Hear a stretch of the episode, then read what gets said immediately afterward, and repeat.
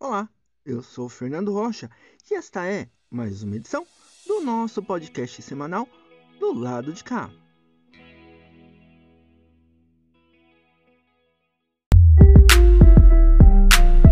Do lado de cá, do lado de cá. Luz do Despertar com Priscila Piólogo. Olá, eu sou Priscila Piólogo, taróloga, espiritualista, universalista, e esse é mais um momento Luz do Despertar. O de hoje será breve. A teoria é breve, mas a prática deve ser constante. Imensurável. Hoje vamos falar sobre o que importa de verdade é agora. Vamos lá. Esqueça aquilo que já foi. Se martirizar por isso apenas irá aumentar as feridas que você vem carregando. O que eu mais atendo são pessoas presas a essas feridas. Reconheça, reconheça com honra que você é hoje perante quem você foi. E isso sim lhe trará ensinamentos e recursos para que cada dia você possa se fazer melhor do que ontem. Seja sempre sua melhor versão. Só isso importa.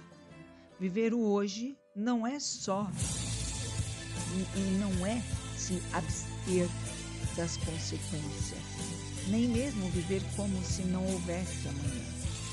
Ao contrário, é vivendo o presente é que você trilha o seu futuro. Você precisa entender que seu futuro é determinado pelas pequenas decisões que você toma hoje. Como gotas de água, cada esforço que você faz hoje fará o rio de amanhã. Esforce para viver em estado de presença e busque a sabedoria para entender o que é estar em estado de presença, com leveza e praticidade. Espero que isso seja útil para a construção de uma vida mais conectada e presente. Forte abraço, gratidão e até a próxima.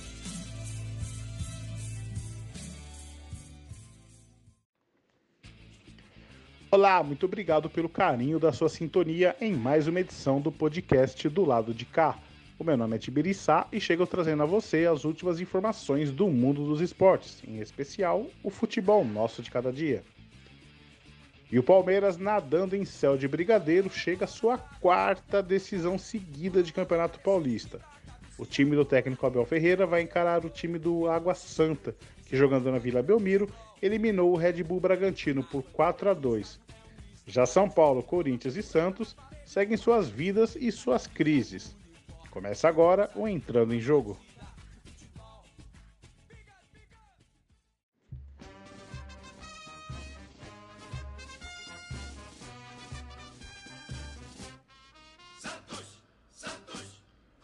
Um grupo de conselheiros protocolaram na última semana um pedido de impeachment do presidente do clube, Andrés Rueda, por gestão temerária, além de um prejuízo ao patrimônio do clube, além de seu vice José Carlos de Oliveira e também de membros do comitê de gestão do clube. No documento que foi assinado por 42 membros do Conselho Deliberativo do Peixe, o pedido é justificado com base em dois incisos do artigo 68 do Estatuto Social o grupo de conselheiros alega que a gestão, por ação ou omissão, causou prejuízo considerável ao patrimônio ou à imagem dos santos e que houve também a prática de ato de gestão irregular ou temerária. Entre outras coisas, o pedido de impeachment também cita eliminações precoces dos últimos campeonatos paulistas de 2021 a 2023, Copa Libertadores da América de 2021 Copa Sul-Americana 2021 e 2022 e a Copa do Brasil das edições 2021 e 2022. Sobre o time, o elenco se reapresentou né, nesta segunda-feira no CT Rei Pelé com novidade. O técnico Dair Hellman pôde contar com os retornos do meia Sandri, além do atacante David, recuperados de dores. Além de uma atividade física, o treino desta segunda-feira contou com um trabalho técnico em campo reduzido com o elenco dividido em dois campos. Já o zagueiro Michael, que se recupera de um edema, além do meia Carabarral, com dores né, no músculo da coxa esquerda, seguem em fase de transição para o campo. No último sábado, Santos venceu um jogo treino contra o Flamengo de Guarulhos. O Peixe, a exemplo de São Paulo e Corinthians, terá a semana livre para treinos.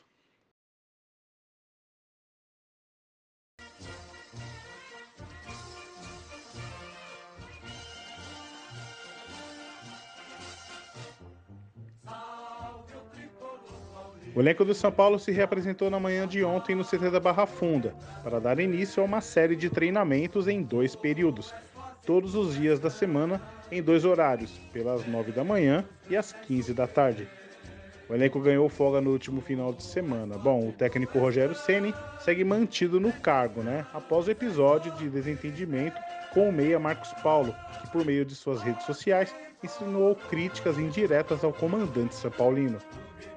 Agora o tricolor tem pouco mais de duas semanas de preparação para o confronto pela Copa Sul-Americana, ainda né, com um adversário não definido.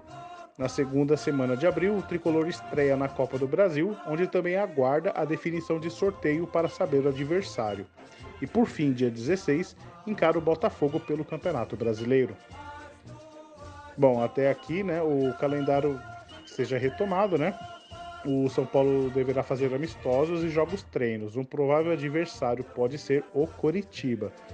O técnico Rogério Ceni espera contar com o retorno de alguns jogadores que estão afastados por lesão né, nesse período, sem jogos. Bom, são os casos do lateral Rafinha, além do atacante Caleri.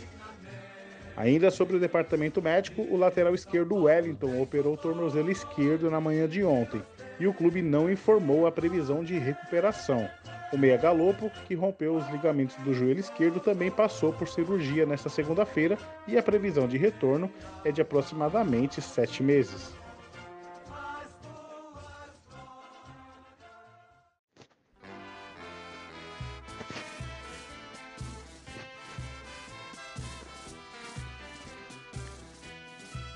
O elenco do Corinthians também teve a sua reapresentação nesta segunda-feira, após o elenco ter folgado no final de semana. O time do Parque São Jorge fará treinamentos diários no CT Joaquim Grava e, assim como o São Paulo, o clube conversa com a direção do Coritiba para um jogo treino nesta semana. O técnico Fernando Lázaro teve as ausências né, do atacante Yuri Alberto, convocado pelo técnico Ramon Menezes para amistoso contra o Marrocos além do zagueiro paraguaio Balbuena, que também servirá a seleção de seu país em amistoso contra o Chile. Quem segue sem previsão de retorno aos gramados é o meia Renato Augusto. Bom, o departamento médico do Corinthians mantém cautela no tratamento do atleta, que sofreu um estiramento no, lig no ligamento colateral do joelho direito. E ainda sobre a invasão no CT Joaquim Grava por parte de alguns membros da principal organizada do time, o presidente do clube, do William Monteiro Alves, dará uma entrevista coletiva na tarde de hoje, falando sobre o ocorrido e as possíveis medidas que o clube tomará frente aos invasores e etc. Né? Bom, lembrando que ele não estava presente no local é, do dia, né? Pois estava em viagem.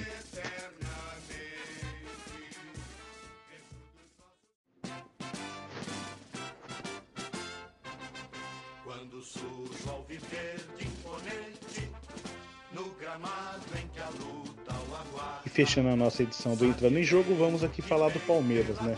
Bom, o Palmeiras ele está classificado, né, para a quarta decisão seguida do Campeonato Paulista. E é só notícias boas, né? Bom, o Palmeiras ele atingiu nesta segunda-feira mais uma importante marca. O Alviverde bateu a marca dos 150 mil sócios Avante, que é o principal programa de sócio torcedor do clube, né? Desde que o time lançou a plataforma digital Pay, que une conta bancária a produtos licenciados ao clube, assim como o programa de sócio torcedor. Bom, já são quase 90 mil usuários cadastrados nessa plataforma digital né, palmeirense. Com a classificação para a grande final, o clube de Palestra Itália pode faturar ao todo 9 milhões em premiação, caso conquiste o título do, do Campeonato Paulista. A Federação Paulista ela pagará 9 milhões em valor bruto ao campeão e 1 milhão e meio ao vice. E fora de campo, o clube confirmou nesta segunda-feira a lesão do atacante Bruno Tabata. O atleta passou por exames de imagem e já iniciou ontem o tratamento. O departamento médico do clube ainda não informou o tempo de recuperação. Além de Bruno Tabata, o Palmeiras tem no departamento médico o meia-campista Atuesta. O colombiano, ele lembrando, né, que ele se recupera de cirurgia após romper o ligamento do joelho. E fechando aqui, uma última informação: o Palmeiras vai decidir o título do Campeonato Paulista contra o Água Santa, que nos pênaltis eliminou o RB Bragantino por 4 a 2. O jogo foi 1 a 1 né, no tempo normal e nas penalidades máximas o time de Diadema levou a melhor. A grande final acontece em dois jogos. Bom, o Palmeiras, como ele é dono da melhor campanha, ele fará o segundo jogo em casa, né? Os dias e horários, assim como o local do primeiro jogo, serão definidos ao longo da semana pela Federação Paulista.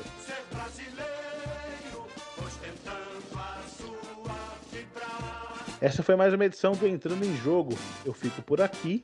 A todos um forte abraço e até mais. Momento O Poderoso Chofer com Tiago Xavier.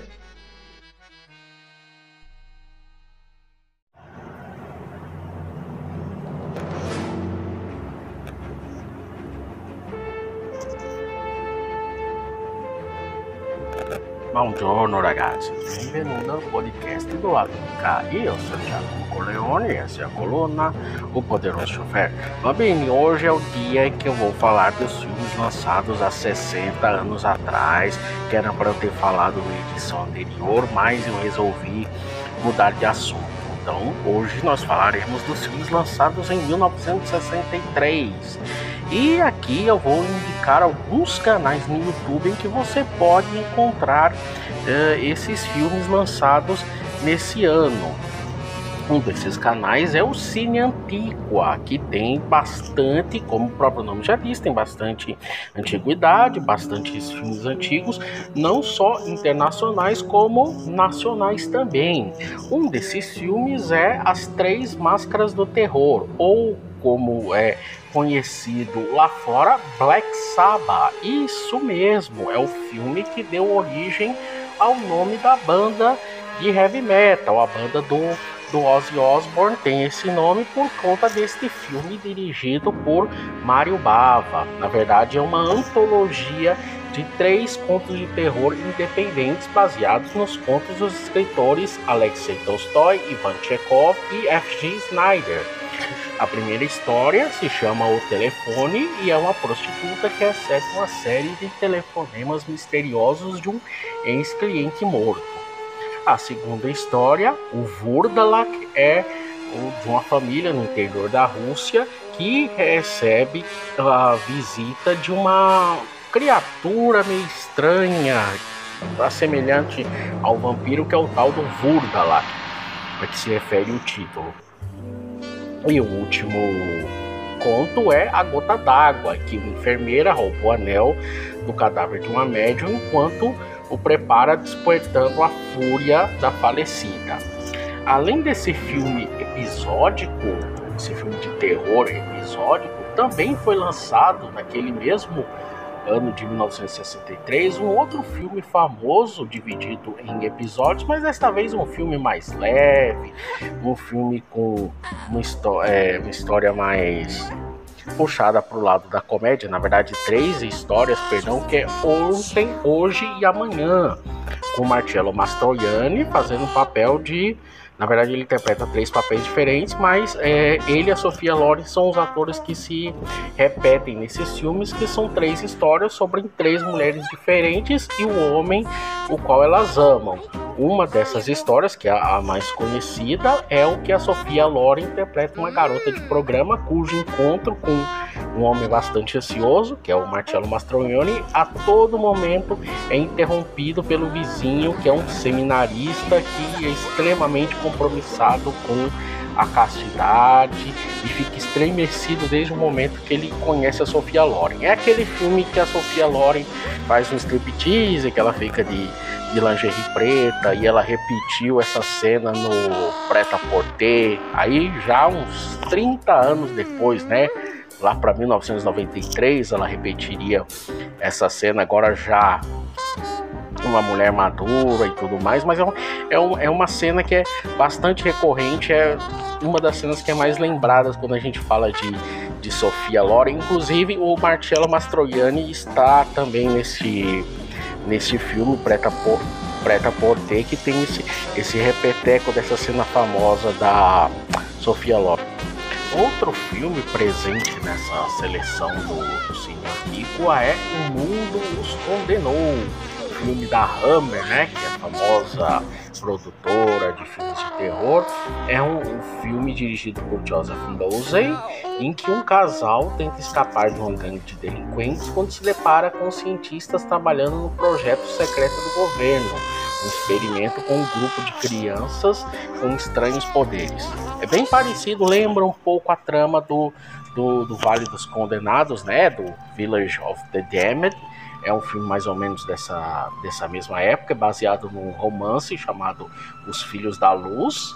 E tem Oliver Reed no elenco também. Oliver Reed, né? Aquele famoso beberrão, ator meio problemático e tudo mais. Ele tá no elenco desse filme.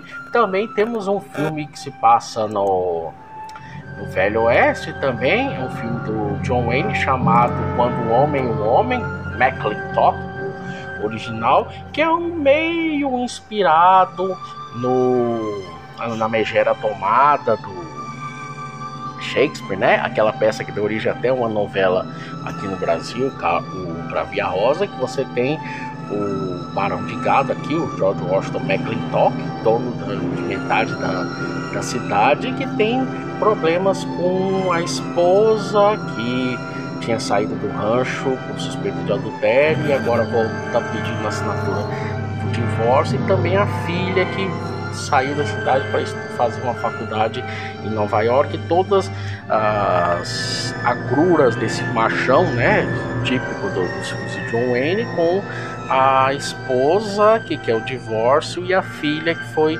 e estudar lá fora. E todas essas tramas se concluem na data do 4 de julho, né? Famosa independência americana.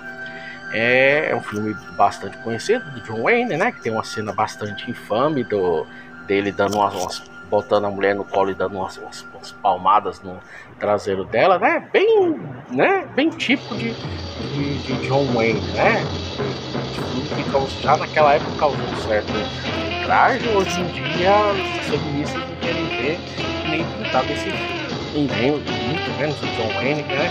Figura bastante problemática, mas o, o, episódio não é sobre ele. Ainda no cinema nacional, nós temos duas obras-primas baseadas é, em obras de escritores brasileiros. Nós temos O Vidas Secas, de Nelson Pereira dos Santos, baseado na obra do Graciliano Ramos, né? Baseado no livro Vidas Secas do Graciliano Ramos, um filme que foi bastante elogiado em Cannes e que gerou até um, um fato curioso, porque eles tiveram que levar a cachorrinha que interpreta a baleia no filme lá para Cannes para provar que ela não tinha sido morta de verdade no no filme, como acontece com a personagem no livro, aqui no filme também. E tem no elenco Atila Iorio fazendo o papel de Fabiano. Atila Iorio, que alguns de vocês devem conhecer dos, é, do programa de TV dos Trapalhões, pois ele foi cunhado de Dedé Santana e provavelmente é por conta dele que o filho de Dedé tem o nome de Atila Santana. É um ator muito talentoso, infelizmente já nos deixou e faz o papel de Fabiano nessa obra-prima baseada no clássico da literatura brasileira. Além dessa dessa pérola do cinema nacional. Nós temos também a primeira versão cinematográfica do Boca de Ouro, também dirigido pelo Nelson Pereira dos Santos. Estava bastante prolífico nessa, nessa época. Ele dirigiu o, o Vidas Secas do Graciliano Ramos. Agora ele mexe, trabalha com uma obra do Nelson Rodrigues aqui é, sobre a vida desse, desse criminoso, né, o Boca de Ouro, porque o próprio nome já diz, ele tem ah, os dentes todos cobertos é, de ouro, né? Todos os dentes da boca dele são de ouro, é interpretado pelo Jesse Valadão e assim todas as transposições do filme para o cinema são bastante problemáticas porque, enfim, é uma obra de Nelson Rodrigues com todas as, as particularidades que tem as obras do, do Nelson, né? Sempre obras bastante controversas, sempre invocando aquela coisa da, da sexualidade. Mesmo em 1963 é um filme que tem algumas poucas cenas de nudez.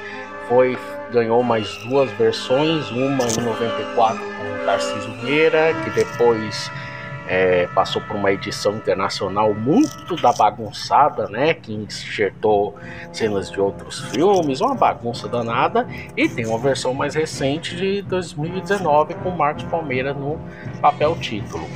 Além desse filme, uma outra obra do Nelson Rodrigues ganhou adaptação para as telas nesse ano de 1963, que é Bonitinha Mais Ordinária, que desta vez não está no, no Cine Antipa, mas está em outro canal, Cinema para Milhões. É um filme de 1963. Aqui já não tem a adaptação, já não é do Nelson Pereira dos Santos, é um outro cineasta que trabalha com com essa obra, do, essa obra também bastante polêmica do, Nelson Rodrigues, no caso aqui o JP Carvalho, com o roteiro do Jesse Valadão, que já tinha protagonizado Boca de Ouro, é protagonista também no Bonitinha Mais Ordinária, né? Ele faz o, o protagonista, né, o Edgar, que é obrigado, meio que convencido a se casar com a filha do chefe que acabou de ser violentada e isso precisa ser meio que abafado. O casamento dela com o personagem do Edgar faria parte dessa desse abafamento, embora o Edgar esteja apaixonado por uma outra mulher. É um filme que também, assim como Boca de Ouro, ganhou mais duas versões. Uma versão bastante famosa, que é a de 1981, 82, não lembro agora o ano certinho, né? Aquela do que o Zé Ilker fala do eu sou contínuo e você é um filho da puta, né? E ele faz o papel do Edgar nessa versão e tem a segunda, a terceira versão, mais recente, agora não, não, não me lembro exatamente o ano, que é com Leandra Leal e, e João Miguel fazendo o papel de Edgar. É um filme de 2013 dirigido por Moacir Góes, que também assina o roteiro e foi diretor também de O Homem que Desafiou o Diabo, um filme que talvez nós falaremos aqui em, em outra ocasião. Mas é, é interessante também, esse, essa versão não é tão. Né, não tem tantas cenas de nudez e tal como nas, nas versões seguintes, é uma versão mais comportada, mas ainda assim bastante impactante principalmente para a época, né? Para os anos 60, o, cinema, o cinema brasileiro ainda não era né, o cinema brasileiro que a gente conhece do canal Brasil, né, mais com cenas mais fortes e tudo mais. No, no canal Cinema para Milhões nós vemos também uma outra adaptação de obra nacional para as telonas, que é o Cabeleira, adaptação de um romance regionalista do Franklin Tavra, que conta a história do Zé Gomes, que é o tal do, do Cabeleira do, do, título, que é um dos percursores do cangaço no Nordeste brasileiro, todas as suas desventuras pelo estado de Pernambuco. Então, é um filme que pode ser incluído na, na, na estética do cangaço, né? Que era muito comum na época se lançar muitos filmes é, com a temática do cangaço. Até o início da década de 70, a gente pode traçar esse paralelo, né? Entre 50, 53 até o início de da década de 70 se lançou muito filme de cangaço aqui no Brasil, talvez emulando um pouco o western que tinha nos Estados Unidos, era uma espécie de western nacional, né? Mas isso é assunto para um outro episódio. Esqueci-me de alguma coisa? Comente, por favor. Visite os canais que eu citei, o Cine Antigo e o Cinema para Milhões no YouTube. Se você gostou desse episódio, ouça os episódios anteriores, podcast do lado, do lado de cá e siga-nos na plataforma de áudio de sua preferência e procure por o Poderoso Chofer na rede social que mais lhe apraz. Arrivederci. Esta foi mais uma edição do podcast do lado de cá. Uma boa semana e até a próxima.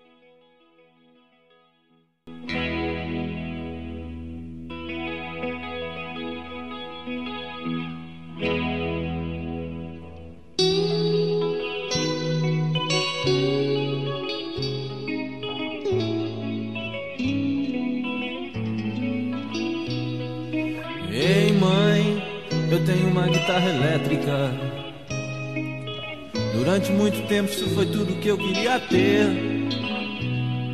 Mas ei mãe, alguma coisa ficou pra trás.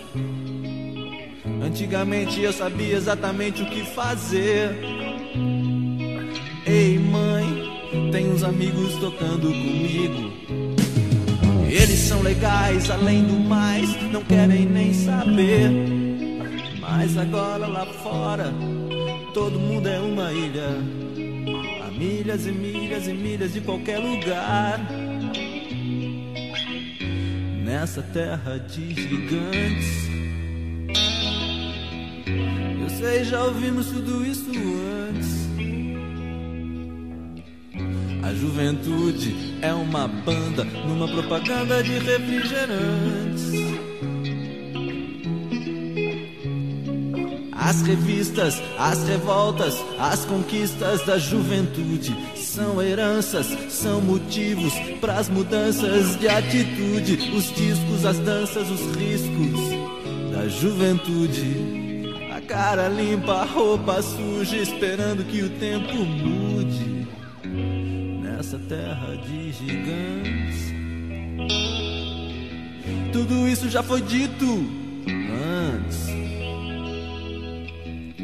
A juventude é uma banda numa propaganda de refrigerantes.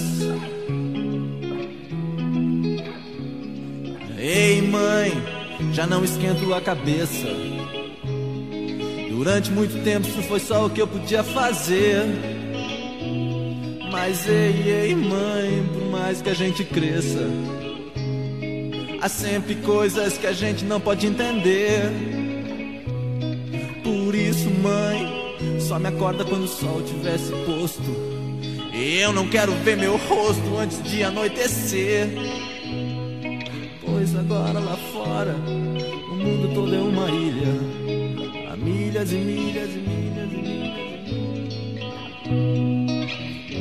nessa terra de gigantes que trocam vidas por diamantes. Juventude é uma banda numa propaganda de refrigerantes.